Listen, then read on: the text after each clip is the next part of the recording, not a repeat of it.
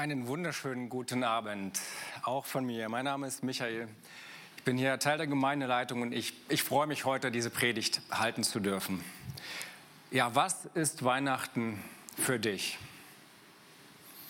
Ist Weihnachten vielleicht das Fest der Freude? Wenn ich jetzt eine Umfrage hier im Raum machen würde und fragen würde, wer freut sich, dass Weihnachten ist? Die ganze Weihnachtszeit und heute. Was glaubt ihr, wie das ausgeht? Ich mache es jetzt mal nicht, falls dann nachher später Diskussionen kommen. Der eine hat die Hand gehoben, der andere nicht. Wenn man Umfragen glauben darf, dann ist Weihnachten längst nicht für jeden ein Fest der Freude. Es wäre sogar so, dass ungefähr die Hälfte hier im Raum oder mehr als die Hälfte hier im Raum sich nicht freut, dass Weihnachten ist. Die würden sich ja darüber freuen, dass Weihnachten vorbei ist. Und da gibt es sicherlich ganz vielfältige Gründe, ganz individuelle Gründe. Und auch ich habe da, soll ich sagen, gewisses Verständnis. Zumindest in mancher Hinsicht nervt mich auch manches an Weihnachten, das mal so ganz offen zu sagen. Vielleicht um mal ein Beispiel zu bringen. Ich hoffe, das schockt jetzt keinen. Das ein oder andere Weihnachtslied. Es klingt für mich in meinen Ohren, als würde man sich im Schaukelstuhl zurücklehnen und zehn Katzen gleichzeitig am Schwanz erwischen. Am schlimmsten ist eigentlich Last Christmas von Wham. Man hört das in jedem Supermarkt, ohne dass man gefragt wird. Mir geht es auf die Nerven, mir rollen sich da die Fußnägel hoch. Auf jeden Fall soll ich sagen, kein, ja, Freude kommt da nicht auf. Aber wäre es nicht toll, wenn Weihnachten tatsächlich für jeden ein Fest der Freude wäre? Oder besser noch, wenn diese Freude über Weihnachten hinaus ausdauert, andauert.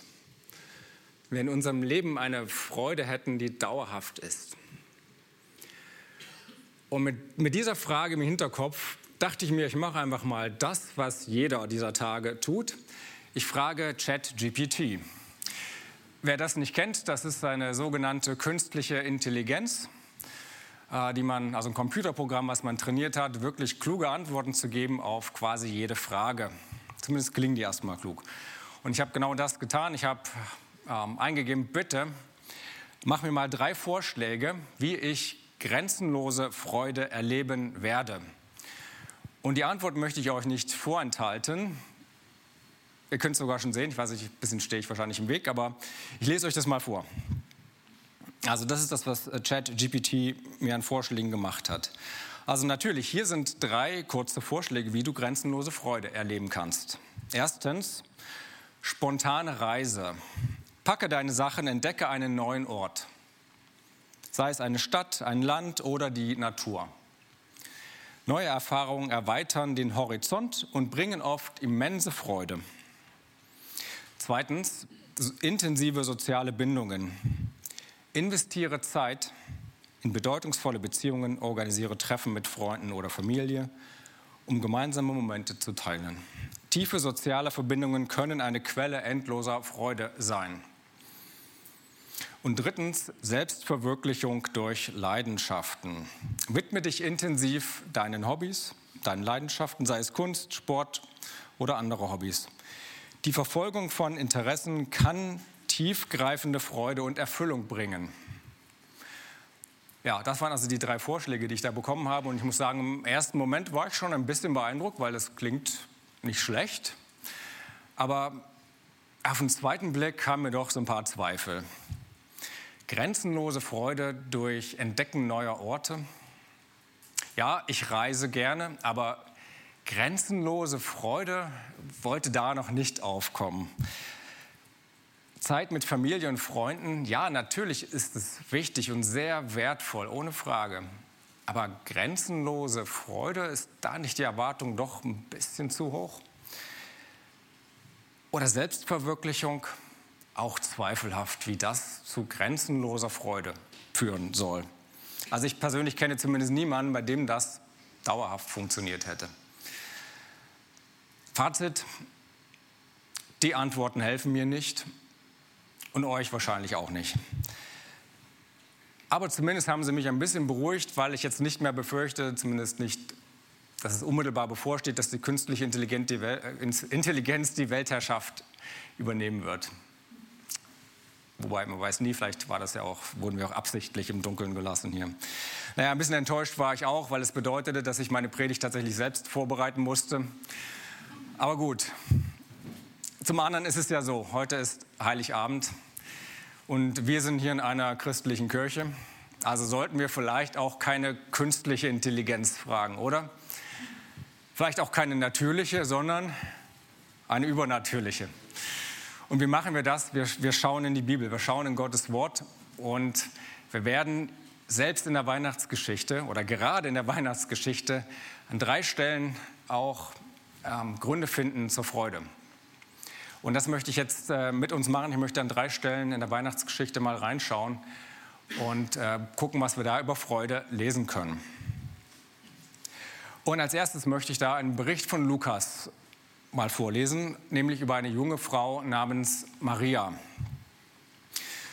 Maria war verlobt mit Josef und bekam äh, eines Tages Besuch von einem Engel, Gabriel, der hat, und der offenbarte ihr, dass sie einen Sohn bekommen wird, den sie Jesus nennen soll. Und nicht nur das, er wird auch König sein. Er wird der Sohn des Höchsten genannt werden und er wird in alle Ewigkeit regieren. Und ich sage mal, nachdem sie den ersten Schreck überwunden hatte, ein paar Tage später, weil wahrscheinlich bekommt man ja nicht alle Tage den Auftrag, Gottes Sohn zur Welt zu bringen, dann können wir Folgendes lesen. Und ich denke, der Text ist vielleicht gleich äh, hinter mir zu sehen. Also Lukas 1 ab Vers 46 lesen wir Folgendes. Da begann Maria Gott zu loben. Von ganzem Herzen preise ich den Herrn.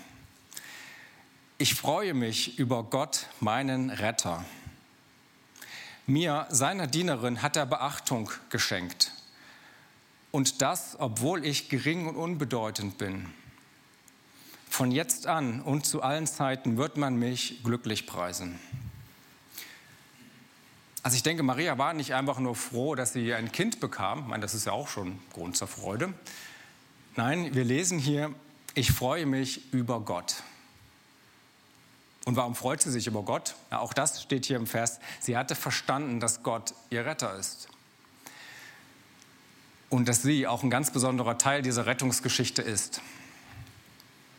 Okay, also das ist der erste. Gehen wir mal weiter. Ein weiterer Szene, und da bespringe ich jetzt mal die, ähm, ja, die, den Teil mit der beschwerlichen Suche nach einer Unterkunft von Maria und Josef. Die sind dann irgendwo in Bethlehem in einem Hinterhof in einem Stall untergekommen, wo Jesus dann zur Welt gekommen ist, sondern wir sind etwas außerhalb von Bethlehem bei einer kleinen Gruppe von Männern, die plötzlich Besuch bekommen. Und diese Geschichte lesen wir in Lukas 2 ab Vers 8. In dieser Nacht bewachten draußen auf den Feldern vor Bethlehem einige Hirten ihre Herden. Plötzlich trat ein Engel des Herrn zu ihnen und die Herrlichkeit des Herrn umstrahlte sie. Die Hirten erschraken sehr. Aber der Engel sagte, fürchtet euch nicht.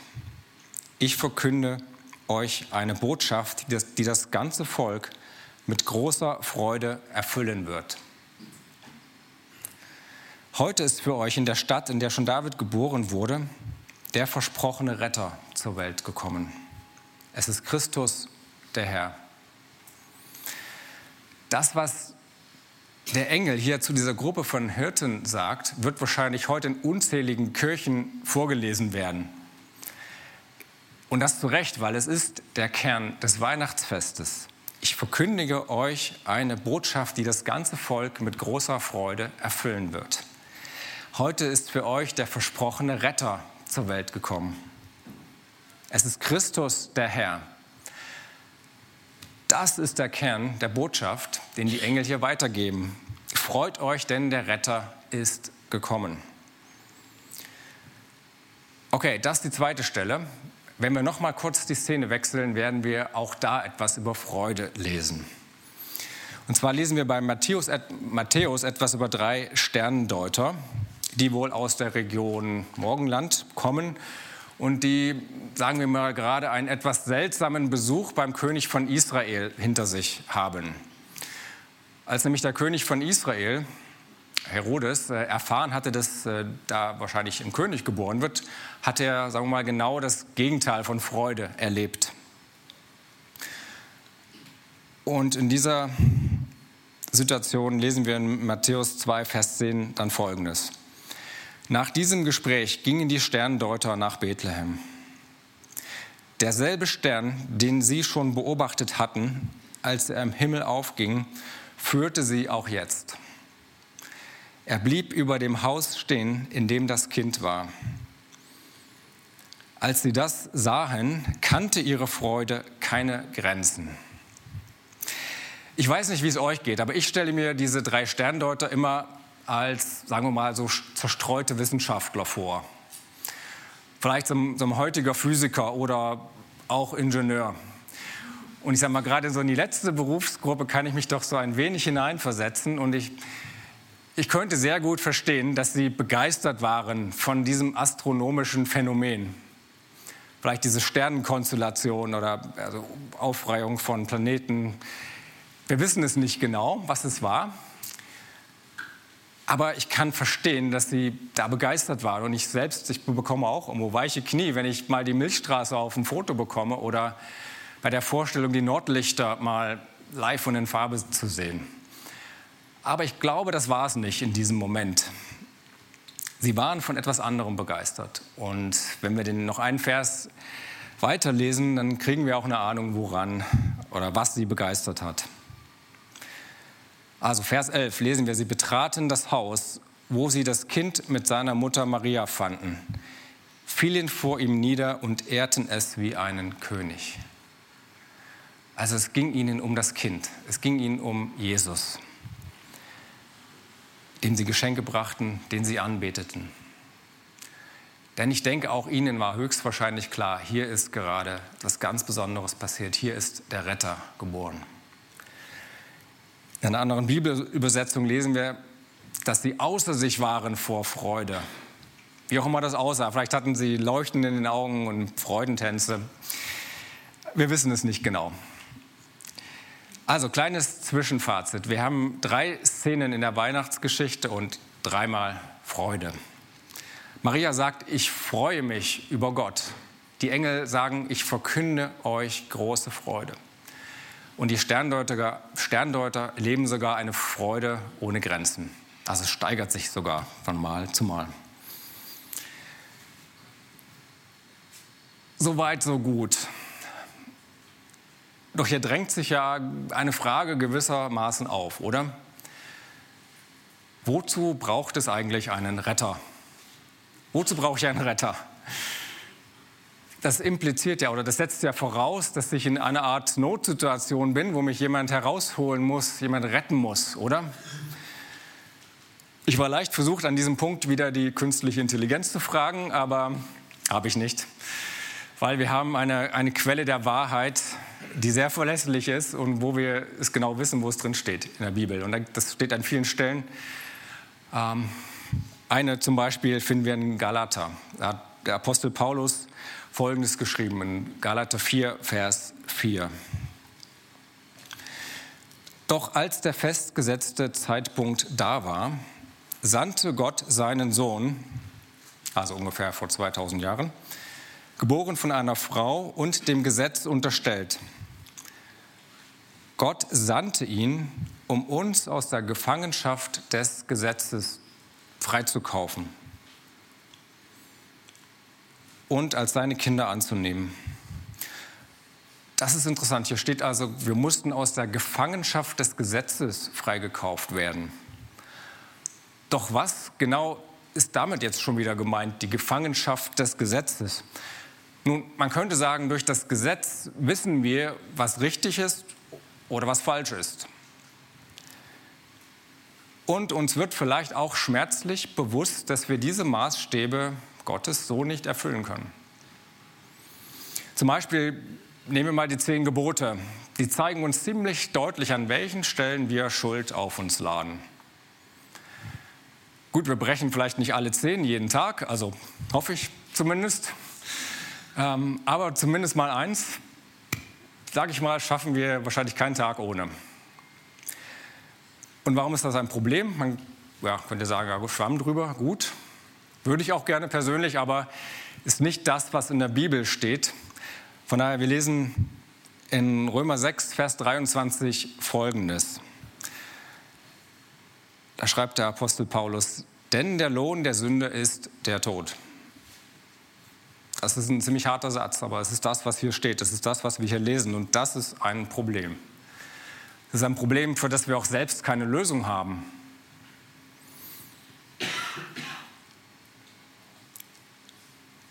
Sondern wir brauchten Jesus, der diese Strafe, die wir verdient haben, auf sich genommen hat. Dadurch, dass er für uns am Kreuz gestorben ist, hat er diese Strafe auf sich genommen. Das ist eigentlich erst Ostern, aber kann man auch Weihnachten schon mal sagen. Und das zu glauben fällt auch dem einen oder anderen ein bisschen schwer, oder? Also wir würden uns am liebsten so am, quasi im eigenen Zopf aus dem Sumpf ziehen, wie auch immer das physikalisch funktionieren soll. Aber die Hoffnung ist scheinbar, dass die guten Taten irgendwie die schlechten Taten überwiegen und dass zum Schluss schon irgendwie gut ausgeht, oder? Zumindest ist das das Konzept auch der meisten Religionen. Aber das Christentum ist an dieser Stelle radikal anders. Und auch der Apostel Paulus schreibt das. In, Im Römer 3, Vers 28 lesen wir, also steht fest, nicht wegen meiner guten Taten werde ich von meiner Schuld freigesprochen, sondern allein deshalb, weil ich mein Vertrauen auf Jesus Christus setze. ziemlich klar und eindeutig, wie ich finde. Und weil unsere guten Taten eben nicht die schlechten Taten ausgleichen können, brauchen wir einen Retter. Und wer jetzt meint, da gibt es doch bestimmt viele Wege, weil immer viele Wege nach Rom führen. Es ist nicht das, was die Bibel lehrt. Es ist auch nicht das, was Jesus über sich selber gesagt hat. Das finden wir an vielen Stellen. Zum Beispiel in Johannes 14, Vers 6 sagt Jesus über sich, ich bin der Weg und ich bin die Wahrheit. Und ich bin das Leben. Ohne mich kann niemand zum Vater kommen. Auch ziemlich klar und eindeutig, wenn ihr mich fragt. Jesus ist der einzige Weg zu einer Ewigkeit mit Gott. Er hat uns freigekauft und gerettet. Und nicht, weil wir das irgendwie verdient haben, sondern aus Gnade. Aus Gnade. Und wenn uns das klar wird oder wir uns neu daran erinnern und uns das nochmal neu bewusst wird, dann finde ich es Freude schon irgendwo eine angemessene Reaktion. Ähm, ich beschäftige mich ja beruflich mit der Fahrzeugsicherheit. Und eine der schönen Sachen in diesem Job ist es, wenn, es, wenn wir gelegentlich mal Briefe weitergeleitet bekommen von Menschen, die einen schweren Autounfall hatten. Kommt gelegentlich vor. Und die äh, bedanken sich dann in der Regel, dass die Airbags und Gurte gut funktioniert haben, das Fahrzeug nicht in sich zusammengefallen ist. Und da ist immer in der Regel viel Freude dabei, dass sie dann das Ganze überlebt haben. Und Dankbarkeit auch. Manche sagen sogar, ich feiere ab jetzt zweimal Geburtstag. Und wisst ihr, ich finde das total schön und auch total nachvollziehbar, dass man sich freut, dass einem die Technik da ein paar mehr Lebensjahre geschenkt hat oder unseren Kindern. Ähm, aber wie viel mehr müssten wir uns freuen, dass Jesus uns eine ganze Ewigkeit geschenkt hat.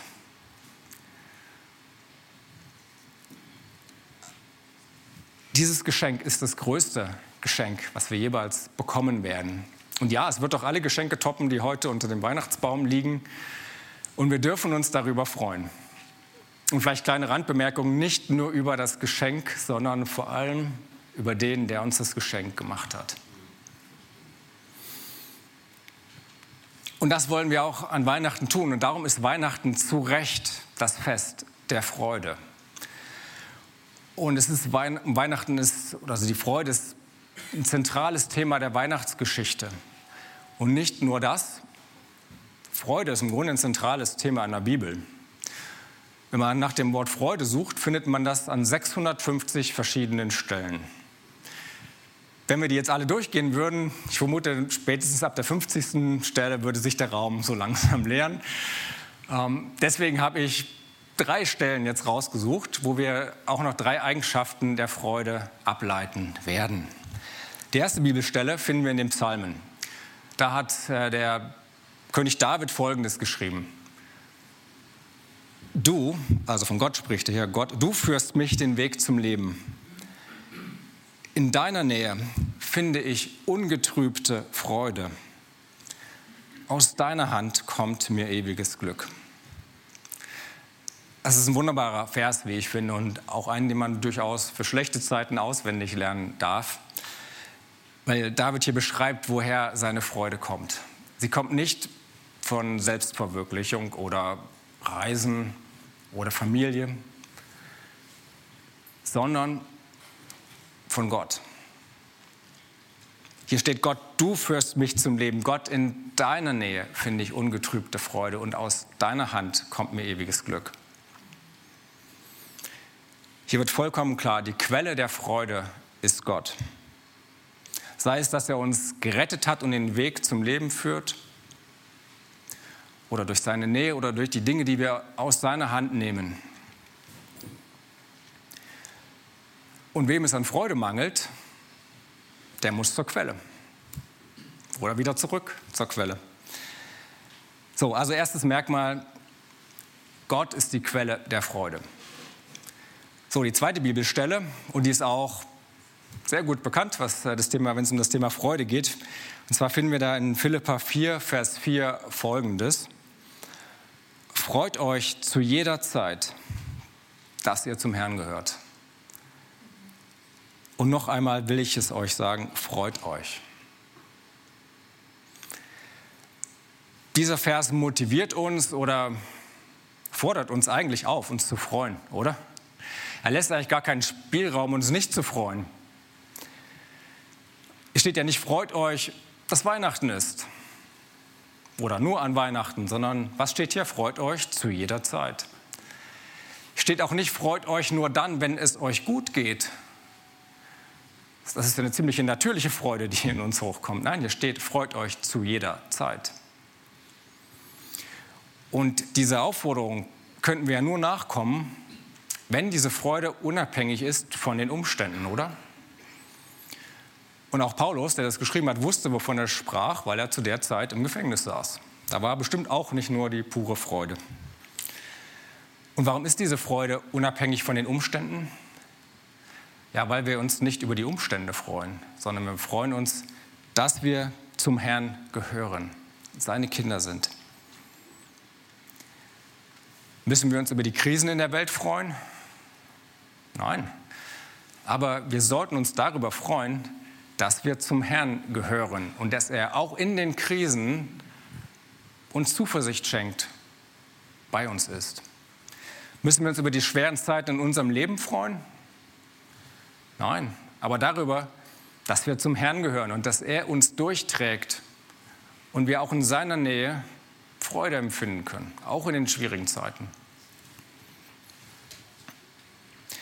Also zweites Merkmal, die Freude ist unabhängig von den Umständen. So, noch eine dritte Bibelstelle. Und die finden wir im Alten Testament bei Nehemia, Kapitel 8. Und da lesen wir im Vers 10 folgendes. Und nun geht nach Hause, esst und trinkt, bereitet euch ein Festmahl zu und feiert.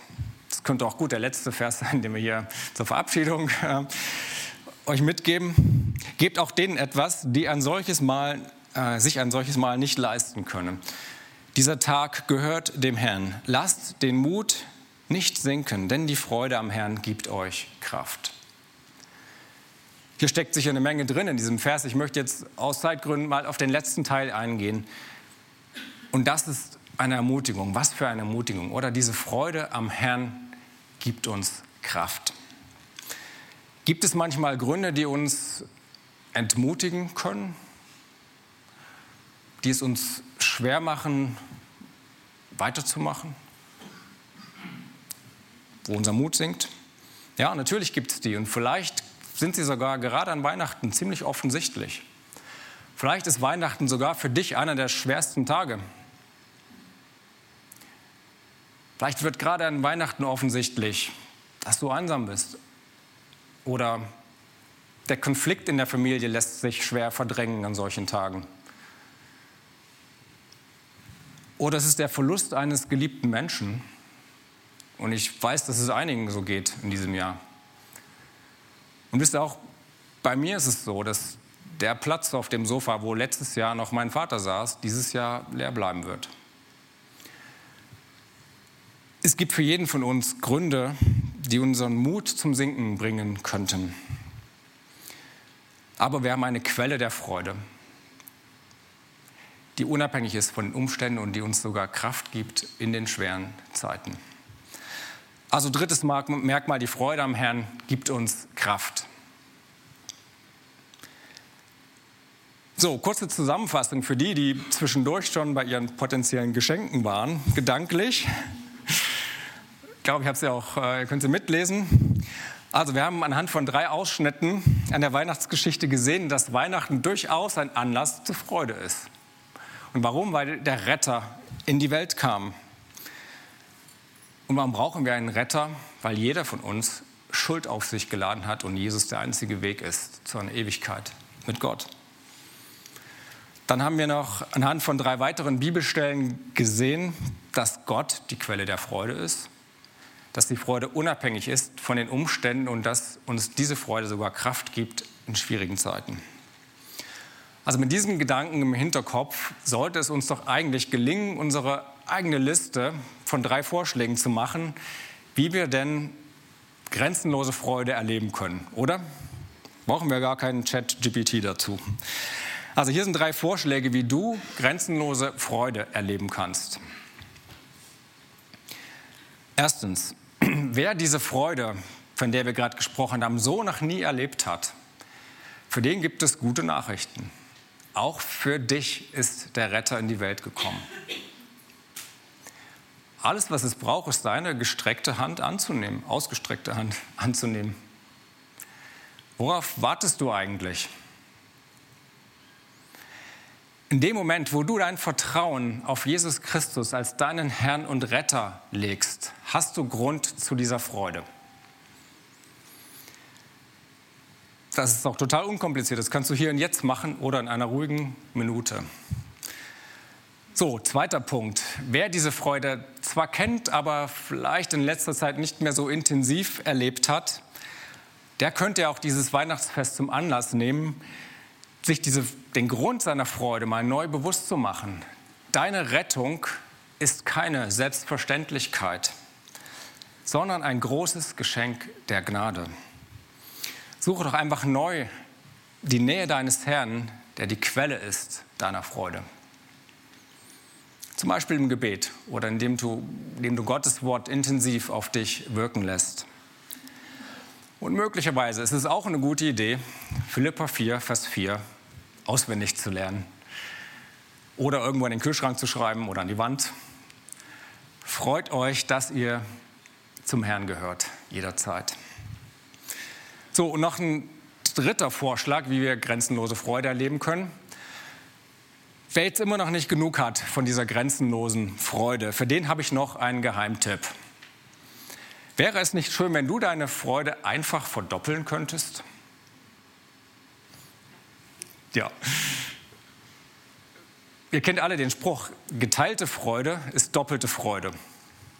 Ich weiß nicht, ob das mathematisch immer so komplett aufgeht, aber ich denke, da ist was dran. Wenn wir unsere Freude teilen, dann haben auch wir was davon. Und das ist auch ganz einfach in manchen Fällen. Vielleicht ist es manchmal nur ein Lächeln, was von Herzen kommt, was du jemandem schenkst und was auch zurückkommt. Vielleicht lädst du jemanden ein, der einsam ist. Oder du erzählst jemandem von dieser Freude, die in dir ist, auch in schwierigen Zeiten, die dich hindurchträgt. Auf jeden Fall ist es überhaupt nicht schlimm, wenn man uns unsere Freude anmerkt, wenn wir sie weitergeben, wenn wir sie teilen. Es wird auch wieder was zurückkommen. Also, um das zusammenzufassen, wenn du die Freude noch nie erlebt hast, worauf wartest du? Zweitens, wenn deine Freude ein bisschen abgekühlt ist, geh zurück zur Quelle. Und drittens, lasst uns diese Freude teilen. Und ich weiß nicht, wie es euch so jetzt geht, aber wenn ich so viel über, diesen, über meinen wichtigsten Grund der Freude rede und nachdenke, dann baut sich da so ein gewisser innerer Druck auf. Der muss irgendwie raus. Und wie geht das? Durch Singen zum Beispiel. Und lasst uns das tun, wie wir es in Psalm 71, Vers 23 lesen. Da steht nämlich, ich will jubeln und dir vor Freude singen, denn du hast mich gerettet. Ich will jubeln und dir vor, Freude singen, denn du hast mich gerettet, Gott. Lasst uns unsere Freude in die Welt hinaus singen. Lasst uns für unseren Gott singen. Denn so hoch der Himmel ist, so hoch ist seine Gnade über uns. Ich wünsche euch allen frohe Weihnachten, denn Weihnachten ist wirklich ein Fest der Freude. Amen.